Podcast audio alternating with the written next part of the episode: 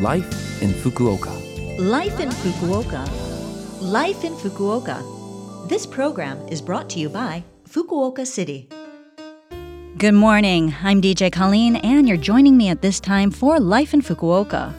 This is a short program bringing you information on how to live more comfortably in Fukuoka City. I'll also share with you tips on what to do when you're out and some lifestyle information. So, tune in every Monday morning for that information in English with me, Colleen. Life, in Fukuoka. Fukuoka. Thank you for tuning in this morning. Last week I mentioned that September 9th was Choyo no Sekku, but it was also Kyukyu no Hi. This is translated as Emergency Day or First Aid Day, and it was started in 1982 by Japan's Ministry of Health, Labor, and Welfare. If you know some Japanese, you know that the number 9 is Q. Double 9 puts together QQ, the Japanese word for emergency. The day is designed to remind us to be grateful for health services and to be aware that sometimes things quickly take a turn for the worst. When that happens, we need to be ready to help. In particular, if someone suddenly becomes ill or is injured, we need to know how to treat that person.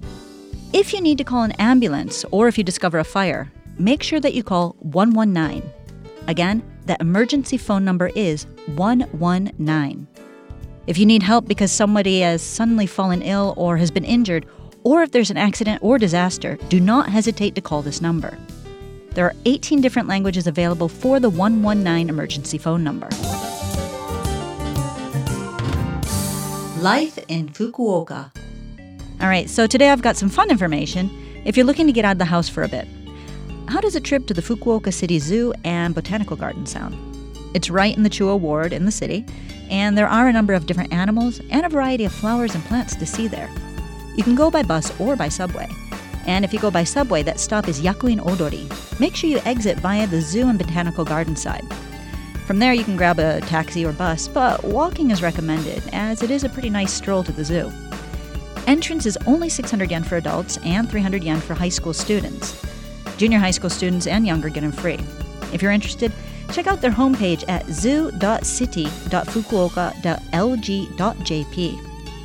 Again, that website is zoo, Z-O-O, dot city, dot fukuoka, dot lg, dot jp.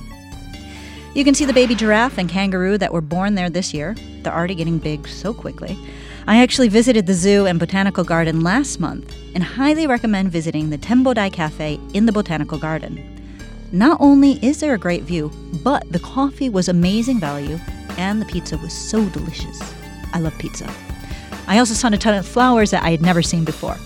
I can't wait for autumn colors to come. There's actually an autumn color area in the garden. I visited the zoo site as well, and it looks like they're doing quite a bit of work rebuilding the areas for the animals. It looks like they're working to make a more natural and interactive space for visitors and a more comfortable space for the animals. Of course, measures are being taken to prevent the spread of COVID 19, and so there's sanitizer at the entrance for your hands, and posters have been put up, announcements are being made, to remind you to maintain social distance and to wash your hands at regular intervals. And don't forget to wear a mask when you do go out as part of those measures. Life in Fukuoka. That's it for today's Life in Fukuoka. How was it? Wherever you do get out to as you head out and about, make sure to be safe. If you want to listen to this broadcast again, you can listen to it as a podcast, and you can also get the contents of this program by just checking out the Love FM website and looking up this program. Although Kyukyu no Hi has already passed, it is important to always be aware of things to do in case of emergency. Did you know that the Bee Gees song Staying Alive, which I'll leave you with today, has the perfect BPM or beats per minute for doing CPR chest compressions? It's definitely one to keep in your head if that emergency arises. All right, have a great week, and I'll speak to you next week.